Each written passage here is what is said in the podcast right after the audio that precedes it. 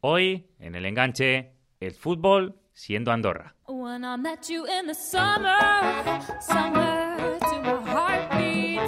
Hace solo unos días, el fútbol europeo miraba por primera vez en su historia a Andorra. La selección de este pequeño país conseguía su primera victoria en 13 años, ganando por 0 goles a 2 a San Marino. Eso sí, el fútbol miró a Andorra en diferido, porque es imposible encontrar una retransmisión del partido si es que la hubo. Como mucho, esta crónica ya a posteriori. Le poche partite da poter giocare alla pari e la nazionale stranamente regala un tempo approcciando molle e non riuscendo mai a scalare. Una crónica del propio San Marino. Un 0-2 allí que supone, como decimos, la primera victoria para el combinado andorrano desde 2004, cuando se impuso en casa a Macedonia por un gol a cero. Las crónicas de aquel partido cuentan que la asistencia fue de 120 espectadores.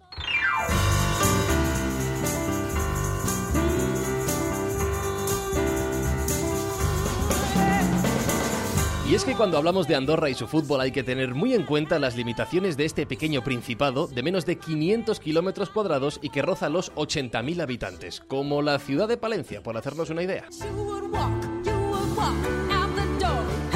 Un país pequeño y sin embargo fuerte en lo económico, entre los 40 países más ricos del mundo en PIB per cápita por delante de Japón, Francia y, por si alguien lo dudaba, también por delante de España. Una combinación curiosa, un fútbol que no suele saltar a primera plana y al que hoy, ¿por qué no?, queremos dedicarle un capítulo especialmente romántico aquí en el enganche.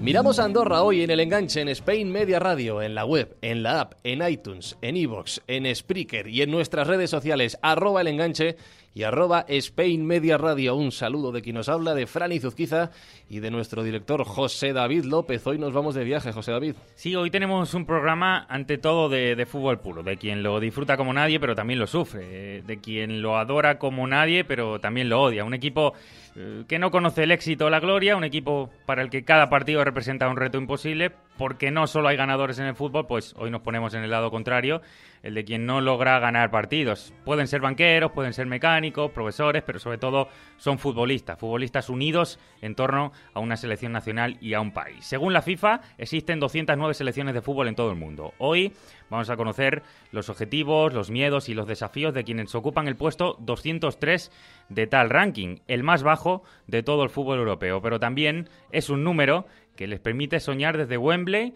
desde The Quip, desde San Denis o desde cualquiera de los mejores estadios europeos donde tienen la suerte de jugar y demostrar que el fútbol para ellos es sobre todo orgullo, trabajo y respeto. Porque no ganarás, pero defenderás a tu país, pisarás estadios históricos o aspirarás a los que otros no pueden ni soñar. ¿A eso se le puede llamar no tener éxito? Pues así es el fútbol cuando te llamas Andorra.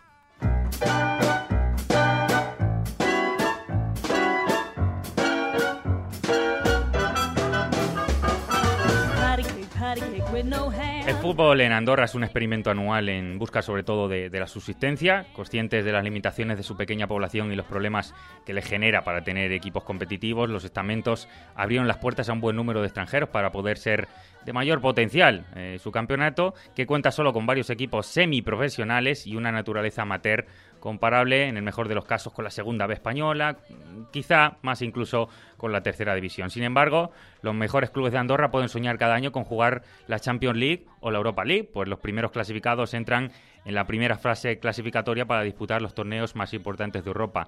Es un reto que amplía la pelea cada temporada y que permite a los mejores jugadores del país mostrarse en grandes torneos y sobre todo sumar una experiencia que llevarán a la selección nacional. A grandes rasgos, todo esto es la realidad de fútbol en Andorra, pero para contextualizar la realidad a su día, eh, en el día a día, nos vamos directamente hasta allí, hasta Andorra, para hablar con Joan López, que es periodista deportivo de Radio Televisión de Andorra y es un placer tenerle aquí. ¿Qué tal, Joan?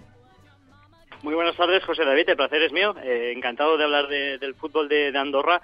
Has hecho una muy buena presentación un poco de la, de la realidad de este fútbol que, como bien explicabas, es totalmente, no semi-amateur, es totalmente amateur y, por tanto, se han de valorar en su justa medida los éxitos que pueda conseguir la selección andorrana. Te agradezco los elogios, ahora te diré por qué, porque estuve en Andorra hace más o menos un año haciendo un reportaje y me ha ayudado para dar forma a todo esto, pero seguramente lo primero que se van a preguntar los oyentes sobre el fútbol en Andorra es sobre su nivel. ¿Cómo es el fútbol realmente en tu país, John? Pues eh, es un fútbol, como decíamos José David, absolutamente amateur. Eh, decías ahora la, liga, el, nivel de la liga, hay una liga con, ocho equipos, una segunda división también, la mayoría de la segunda división son, son filiales, y es una liga que ha podido avanzar los últimos años gracias a las subvenciones de la UEFA, porque los, eh, el campeón y el campeón de la Copa, el campeón de la Liga participa en la, en la, previa de la Champions, el campeón de la Copa participa también en la primera ronda de la, de la Europa League, como también el segundo clasificado de, de, la Liga, y estos equipos reciben, claro, una ayuda, como el resto ¿no? de los equipos que participan en estas competiciones, reciben una ayuda por participar, y eso les ha ayudado también a avanzar de alguna manera. También hay ayudas para fomentar el fútbol base, todo eso ha hecho que, que la Liga crezca en su nivel, pero sobre todo mm, por lo que respecta a los participantes en competiciones europeas, que son los que han podido invertir un poco más de, dinero y, han podido mejorar sus plantillas, su estructura de fútbol base, y eso ha hecho que suba un poco el, nivel. Eh, por otro lado está el Fútbol Club Andorra, que es el equipo que ahora mismo nutre de más jugadores a la selección nacional y que es un equipo que no juega en la Liga Andorrana, sino en la Liga Española y está en Primera Catalana. Decías antes un nivel eh, equiparable sería eh, la Primera Catalana es una quinta división del, del, fútbol español, por tanto este es el nivel. Decía antes José David Joan que se han abierto las puertas a la llegada de más extranjeros al fútbol andorrano en los últimos años y mencionábamos también la población de vuestro país que ronda los 80.000 habitantes. Esto de abrir las fronteras a los jugadores extranjeros es necesario para poder crear más clubes y una liga más amplia sobre todo para poder disponer de una liga, porque, claro, sin, si se limitara solamente a los eh, jugadores con nacionalidad sería imposible. Hablas de 80.000 habitantes, esa es la población estimada del, país, pero claro, andorranos con, pasaporte reduciría sobre los 30, 35.000 y con licencia futbolística ya estaríamos por debajo de los 2.000, contando también los jugadores que están en el fútbol base, en todas las categorías. Por tanto, la, cifra de, jugadores eh, se limita muchísimo. Eh, de todas maneras, también hay alguna limitación para, para los jugadores que no son nacionales. Tienen que acreditar una residencia o un permiso especial para poder jugar aquí en la, en la liga del país, porque con eso también ha habido alguna, alguna trampa, vamos a decirlo así. El año pasado hubo un equipo que estaba formado en la segunda división por prácticamente exclusivamente por jugadores de, México. Habían llegado a través de un representante, un poco con el anzuelo, ¿no? De que el campeón de aquí juega la, la Liga de Campeones y muchos de alguna manera picaron ¿no? en, en este anzuelo, vinieron aquí y se habló de, este equipo todo eso ha hecho también que el, eh, a nivel del gobierno se haya adaptado la ley y que esos permisos para poder jugar aquí, unos permisos de residencia por, por entrenamientos deportivos, pues se hayan reducido a deportistas de élite y se haya cambiado un poco la, legislación. Iba a contar yo la historia, Joan, justo de este equipo que has dicho de mexicanos, porque antes cuando he dicho que fui a Andorra era justamente para hacer un reportaje de ese equipo, es Checa Roy, se llamaba, segunda división, y digo, se, y digo se llamaba porque evidentemente las nuevas eh, modificaciones en, en términos de jugadores extranjeros han hecho que el equipo haya desaparecido y esta temporada ya no existe. Digamos que había sido un agente que ha ido colocando jugadores jóvenes bajo la tutela de que, eh, demostrando que iban para formar parte de un equipo, pues podían jugar en, en la liga andorrana con la meta de poder llegar algún día a Europa. Em, por cierto, Joan, también han llegado nombres ilustres en los últimos años a la liga andorrana, ¿verdad? Sí, algún, algún veterano. Tenemos aquí a todo un campeón del mundo, ¿no? Como Joan Capdevila, que ha venido a jugar y que es el jugador ahora mismo con diferencia, ¿no? De más nivel, está al final de su carrera deportiva y por tanto, pues eh, ha querido aquí un poco aprovechar eh, el final de su carrera deportiva jugando con el campeón de la Liga Andorrana, el, Don Denis Santa Coloma, que es el equipo que también ha participado en los últimos años en la, en la Champions League, en la Liga de Campeones. Por tanto, es, es un aliciente ¿no? para jugadores que, como él, otros jugadores, eh, tienen esa oportunidad aunque sea la ronda previa, eh, alguna vez se ha pasado a la segunda ronda previa, de las, de las, tres que tiene la Liga de Campeones, pero es muy difícil y, por tanto, de todas maneras, es, es un aliciente más para, para algunos jugadores que estén finalizando, como en el caso de Joan Capdevila, su carrera deportiva. Pregunta, Fran, en torno a eso, pero apostillo que también ha estado Saviola, el conejo Saviola, ha estado eh, últimamente por allí, vinculado, Exactamente, está, bueno, el, por motivos familiares, eh, conocía el lugar, le gustó, fijó aquí su lugar de, residencia y se vinculó y está vinculado, si no ha cambiado la cosa por lo que tengamos entendido, a uno de los equipos de la Liga Nacional, aunque eh, más a nivel de, asesor que no directamente vinculado en, funciones eh, técnicas. El, club en cuestión es el Ordino y como decíamos, eh, está prestando un poco su colaboración más a nivel de, asesoramiento que otra cosa.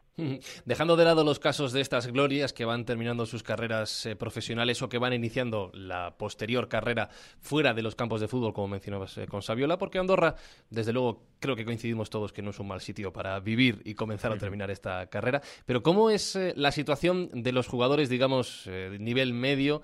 de la Liga Andorrana. ¿Cuáles son sus sueños, sus aspiraciones? ¿A, qué puedes aspirar jugando al fútbol en Andorra? Ya te digo, aquí hay que diferenciar lo que es la Liga Andorrana eh, por una parte, una liga muy diversa, una liga absolutamente amateur, que tiene el aliciente de jugar las competiciones europeas para los mejores equipos, pero para los jugadores que están en la liga andorrana, poco aliciente más que, los partidos contra los rivales directos, que son los cuatro equipos que se disputan un poco aquí las plazas europeas, y jugar con, la selección. Y luego está el Fútbol Club Andorra, que está en primera catalana, que está luchando este año por, eh, regresar a la tercera división, y que ha sido un club, es uno de los clubes decanos ¿no? del deporte aquí en Andorra, un equipo que estuvo muchos años en Segunda B, casi dos décadas, que, estuvo también luchando, fue campeón de la Copa Cataluña en, su día, eh, año 94, le ganó la final al, Barça. Ahora mismo se ve muy complicado por motivos económicos. El, equipo tiene una estructura también muy amateur. El hecho de que el deporte sea amateur hace que también y un poco por la legislación haya pocos patrocinadores, ¿no? Eso hace que se dependa de las subvenciones del gobierno y que eh, los recursos sean muy limitados para aspirar a otra cosa que intentar eso, devolver el equipo como mínimo a la tercera división y, consolidarlo para los próximos años. Joan, estas semanas, eh, después de esa victoria a la cual ahora entraremos más en detalle, después de esa victoria 0-2 eh, en San Marino por parte de Andorra, pues más gente ha mirado hacia Andorra para interesarse un poquito de, cómo eh, es el fútbol de allí. ¿Va a cambiar algo la vida de Andorra esa victoria?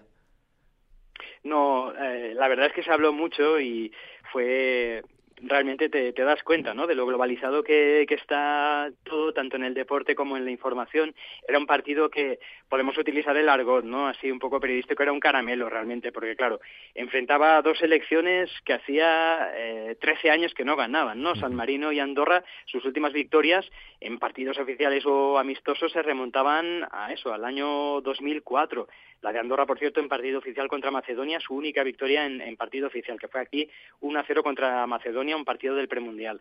Y San Marino, que solamente ha ganado un partido, y que fue contra Liechtenstein y que también fue en el 2004. Mm, todo eso, claro, el récord de Andorra, que llevaba 86 partidos consecutivos sin ganar desde entonces, eh, o empates o derrotas, y San Marino, que llevaba también 74. Todo eso hizo que el partido se hablara en, montones de, lugares, ah, independientemente de su dimensión. Aquí el partido era un amistoso que venía muy bien para romper esa racha y para devolver un poquito de moral a, los jugadores, pero que se preparó ese partido amistoso para eh, un partido que llegará el 25 de marzo aquí en Andorra y que ese sí que es oficial, del premundial contra las Islas Feroe, y que se ve como la gran oportunidad de volver a puntuar porque se juega en casa y porque las Islas Feroe, aunque sea un rival de, entidad o de más entidad que, Andorra, los resultados como mínimo así lo, demuestran, pues se ve como una buena oportunidad para puntuar. Y bien aprovechado ha estado, victoria de Andorra, como dices tú, con la eh, globalización de la información se ha hablado de esta victoria pues en toda Europa, no sé si decir en todo el mundo, todo el mundo ha mirado a Andorra y lo habéis contado allí desde la radio y televisión andorrana. Los compañeros, como tú, como Joan, ha sido un placer hablar contigo, ha sido un placer acercarnos al fútbol andorrano de tu mano y seguiremos pendientes de este próximo partido que nos comentas, a ver si se repite la gesta. Pues aquí nos tenéis, José David, para cuando queráis, el placer es nuestro.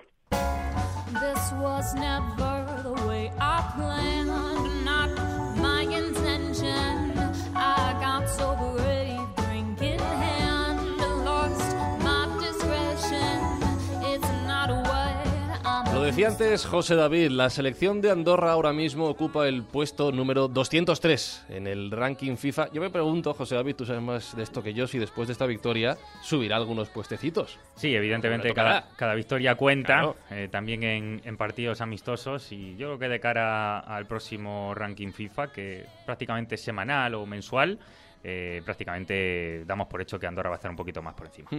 Muchos de los futbolistas de esta selección, como nos contaba Joan, eh, juegan al fútbol, pero también se dedican a otras labores cada día para ganarse la vida y el fútbol es ese condimento adicional para seguir soñando con algo mejor. Son respetos, como contamos, de respeto, de orgullo, de humildad, pero también de mentalidad, de psicología y pundonor. Entiendo, entendemos y ahora lo preguntaremos, que no debe ser fácil salir al césped y saber que casi siempre vas a perder, y me remito a los resultados, y que nunca es sencillo, como ya sabéis todos, dormir después de una goleada. Se lo vamos a preguntar al capitán de la selección, Ildefons Lima. Ildefons, ¿cómo estás? Hola, muy bien. Eh, en este sentido, confírmame o no, eh, si el afrontar los partidos con una selección como la vuestra, como la de Andorra, y simplemente hablo de resultados, es entiendo que un motivo de ilusión, pero bueno, también cómo, cómo se toma uno el saltar al campo sabiendo que los resultados probablemente no son los deseados.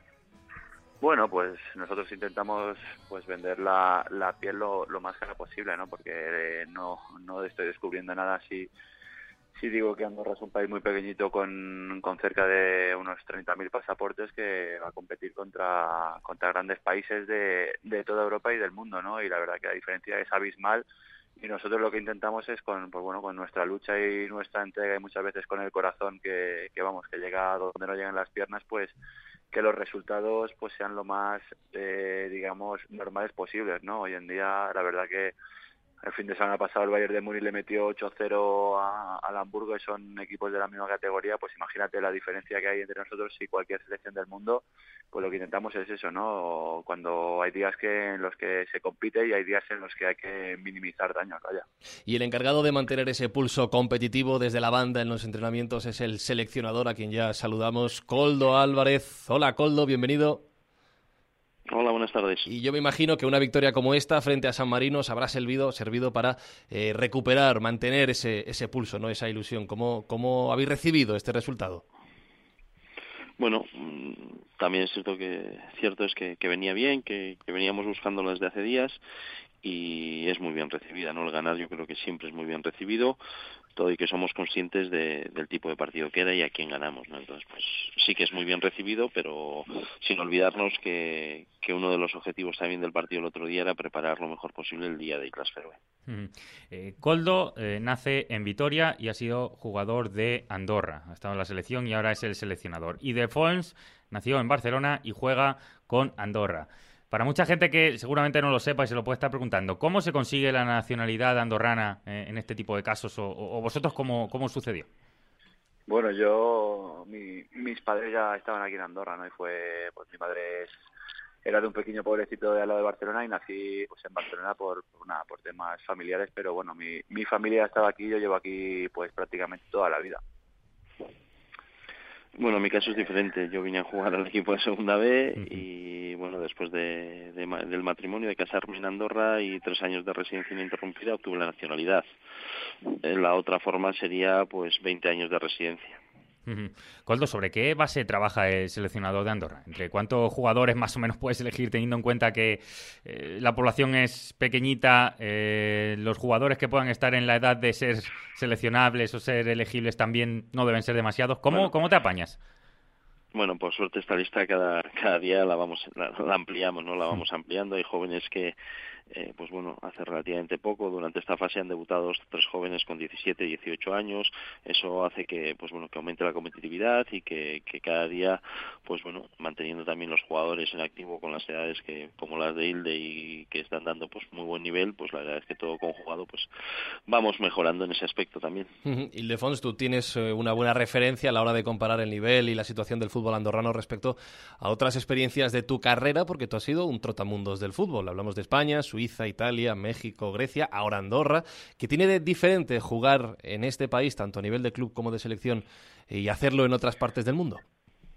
Hombre, evidentemente aquí el fútbol es más amateur, ¿no? Hay, hay pocos futbolistas que dediquen exclusivamente al fútbol y tienen que, que compaginarlo con sus trabajos, ¿no? En todos los otros países donde había estado, pues yo me había dedicado profesionalmente al fútbol y nada que ver porque bueno es un país muy pequeño que pues todo es en consecuencia a la, realidad del país no no puede tener una, una liga súper potente y bueno poco a poco se intenta que, mejore eh, viniendo jugadores pues de, de fuera que aporten y suban el nivel y, eso hace que, crezca y que se dé a conocer un poquito. ¿no? Tenemos el caso de, de Cap de Vida que está con nosotros, que bueno, que suman en todos los aspectos, sea para el país, para el fútbol, que en el equipo, o sea que eso son lo, que tiene que seguir el fútbol del país, ¿no? Traer gente de fuera con nivel para que los que estemos aquí, los que seamos de, del país, a la hora de competir aquí en casa, compitamos con, un poquito de cara y ojos y mejoremos.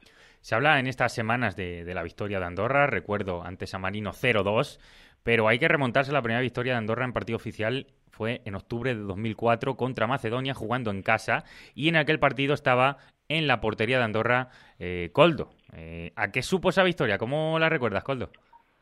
Ha llovido, ¿eh? Sí.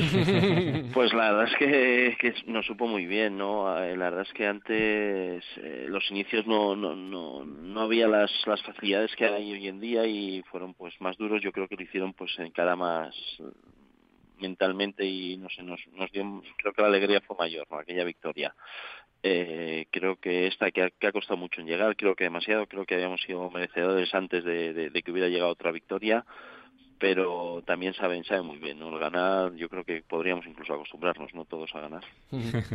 Después de todo este tiempo había expectación antes del partido contra San Marino, pues por la oportunidad que teníais eh, de ganar, tanto ellos como vosotros, teníais la oportunidad de ganar un partido, algo que no es frecuente en vuestras, en vuestras historias. Eh, Ildefons, ¿cómo vivisteis las horas previas a este encuentro? ¿Había, ¿Había presión especial o sabiendo a lo que se enfrentabais se trata como otro cualquiera?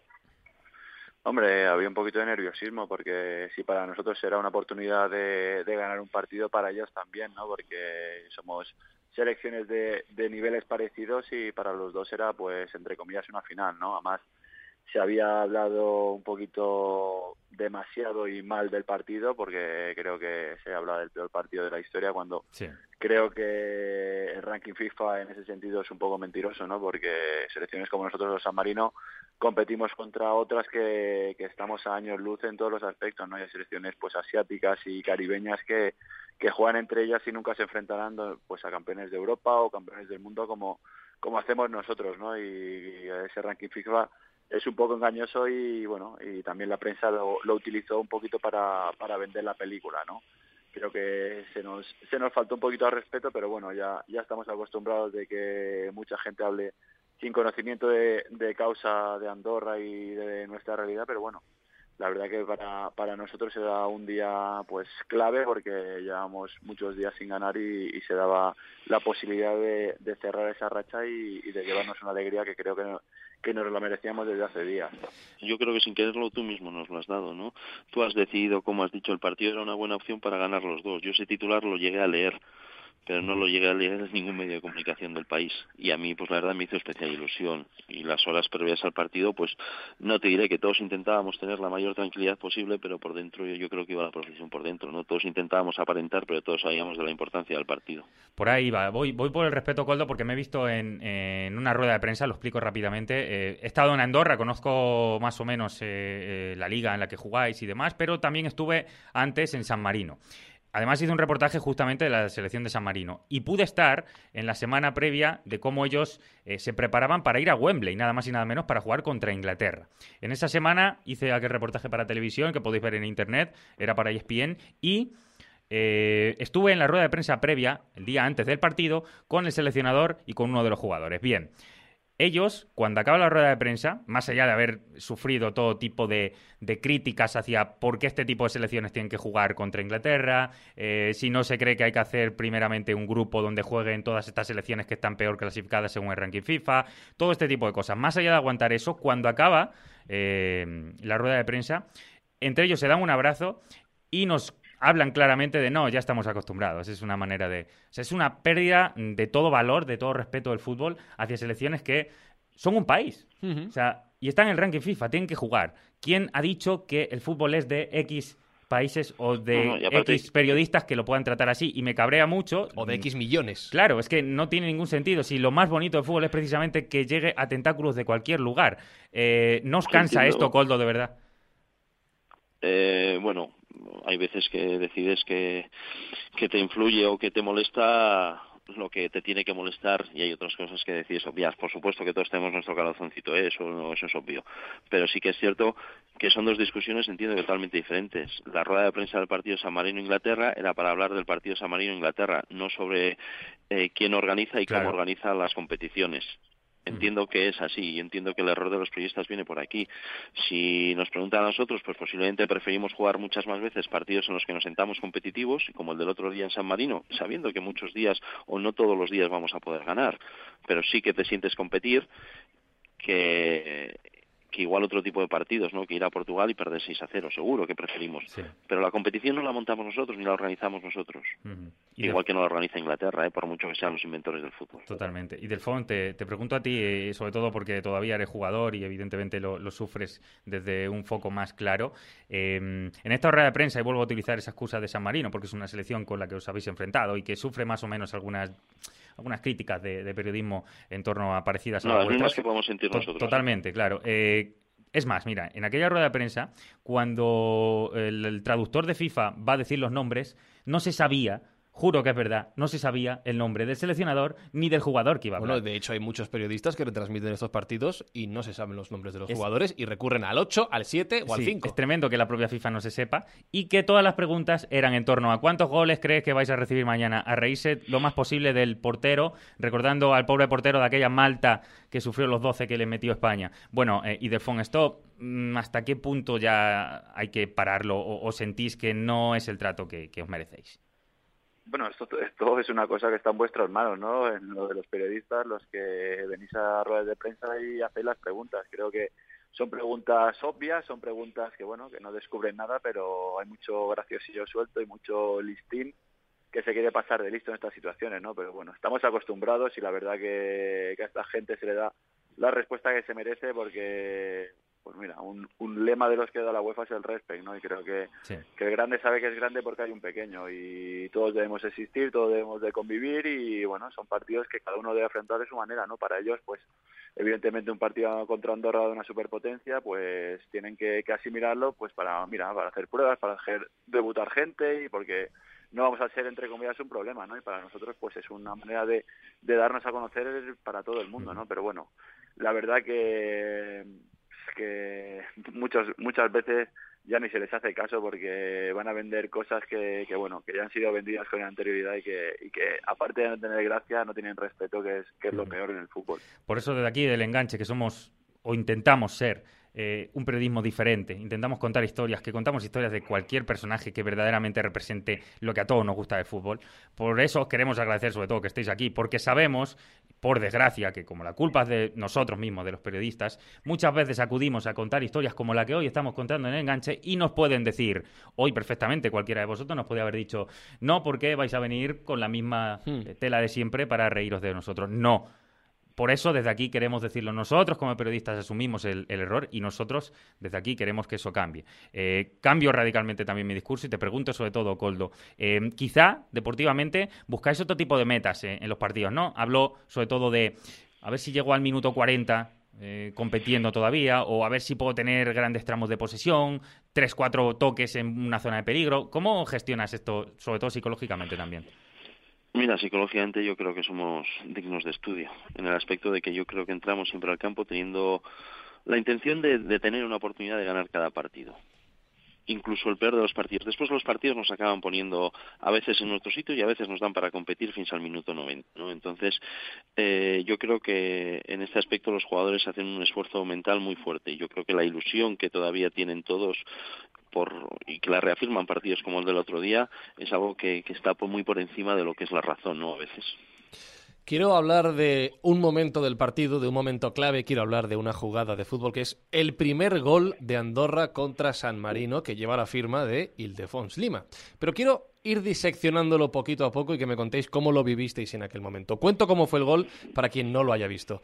El primer gol de Andorra, el que a la postre supuso la victoria, llega por un penalti que lanza el propio Ildefons Lima. Lo lanza hacia su izquierda, hacia la derecha del portero. Y el portero en un primer momento lo para. Ildefons, cuando ves que lo para, ¿qué se te pasa por la cabeza? La verdad que no me dio tiempo de, pensarlo, ¿no? Porque fue todo muy rápido, fue un rechace rápido y nada, me dio para, para ir a buscar el rechace y me quedaba la pierna mala, pero bueno, golpeé con la izquierda y entró, ¿no? Que era lo importante que, que entrara como fuera. Y tú, Coldo, desde la banda, ¿cómo, ¿cómo viste ese momento? Cuando ves que lanza el penalti, que ya lo tenéis y que en un primer momento lo para el portero. Yo lo viví por partes. Primero porque fue al suelo y el árbitro le dijo al fisio que, que fueran y al doctor que fueran al campo y primero parándolos porque queríamos que, que el lanzador fuera Hilde, ¿no? Y segundo, pues la primera tampoco es lo que él dice, no nos dio tiempo, excesivo tiempo a pensar que la hemos liado porque después marcó, entonces pues bueno, vale igual. Entonces, aunque el valor es el mismo, tampoco no, no fue de mayor importancia, ¿no? Y es alguien en el que confiamos en este aspecto, ¿no? Creo que hasta ahora no había marcado todos los que ha lanzado últimamente, con lo cual es alguien que nos inspira bastante confianza en los lanzamientos de penalti. Y voy a la segunda parte de la jugada, que es, como habéis dicho, el rechace. Te queda el balón muerto, el de Fons, vas a por él, lo das todo, pierna mala, me da igual, voy a mandar al fondo de las mallas como sea, lo consigues. ¿Y qué se siente en ese momento? Pues la verdad que me decían los compañeros, no, iba corriendo hacia el córner gritando casi la lío, casi la lío. O sea que, que una risa nos echamos, pero bueno, eh, contentos porque, pues bueno, fue, estábamos dominando y fue pues la jugada que, que desequilibró el, marcador en nuestro favor y que nos dio un poquito de tranquilidad, ¿no? Porque nuestra intención era era ganar el partido pues como fuera y ponerte por delante pues era era una ventaja importante en este partido. Vi una de las poquitas imágenes que han podido trascender que me gustó mucho y, y, habla justamente del respeto que estamos exigiendo para los demás, que desde aquí queremos demostraros también a vosotros y que vosotros tenéis. Os explico por qué. Porque cuando acaba el partido, una de las pocas imágenes, insisto, que se han podido ver, eh, desde el banquillo de Andorra, se ve como claramente entre varios jugadores, no llego a, a, a, diferenciar quién eran los que lo decían, están preguntando, ahora no celebréis, ahora no celebréis uh -huh. una selección que lleva 13 años sin ganar. ¿Por qué? Porque delante está San Marino, que uh -huh. también llevaba 13 años sin ganar.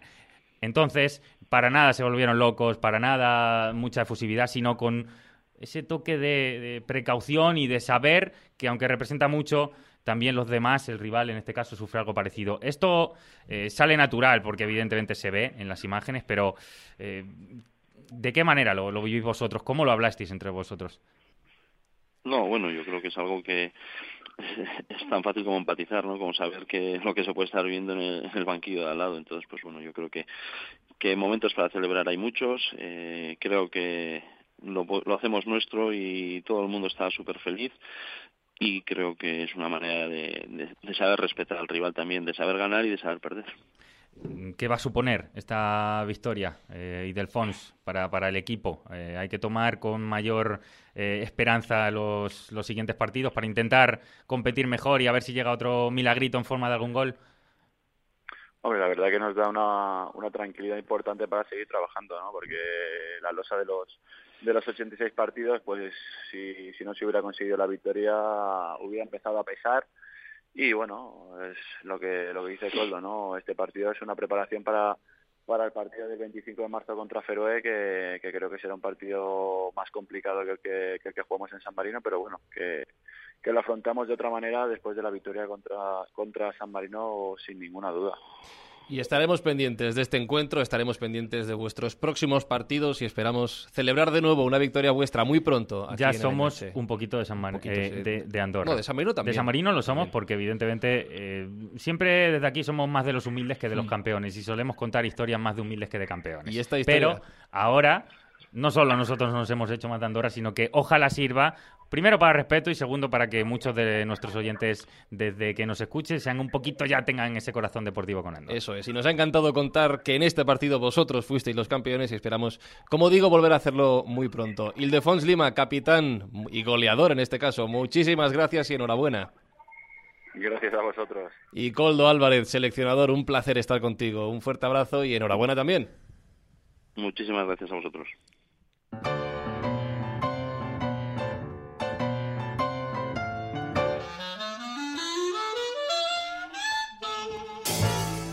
¿Cómo nos pierden las historias de equipos humildes, de selecciones humildes? ¿Cómo nos pierden ya no los campos, los estadios humildes, los campos de barro, las historias de el fútbol jugado por amor al deporte y no por otra cosa, eh, lejos de los millones, lejos de la fama, lejos de los focos?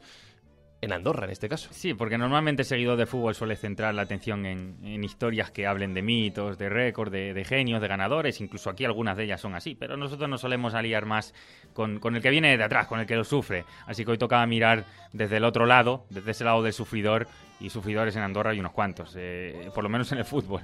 Desde quien nunca gana pero sigue jugando, desde quien no marca goles pero sigue luchando, desde quien apenas recibe atención de los medios salvo para ironizar con ellos pero persiste en esa intención de mejorar, pues hoy tocaba ir a Andorra a conocer qué les ha llevado a conseguir esa primera victoria en 13 años y hacer ver a todos que el fútbol se disfruta a todas las escalas y desde cualquier enfoque. Y como dije al principio, quien nos escucha, incluso nosotros mismos, no podemos soñar con jugar jamás una Champions o jugar un partido de Eurocopa en Andorra es un sueño real y lo disfrutan cada día. Así que hasta la semana que viene.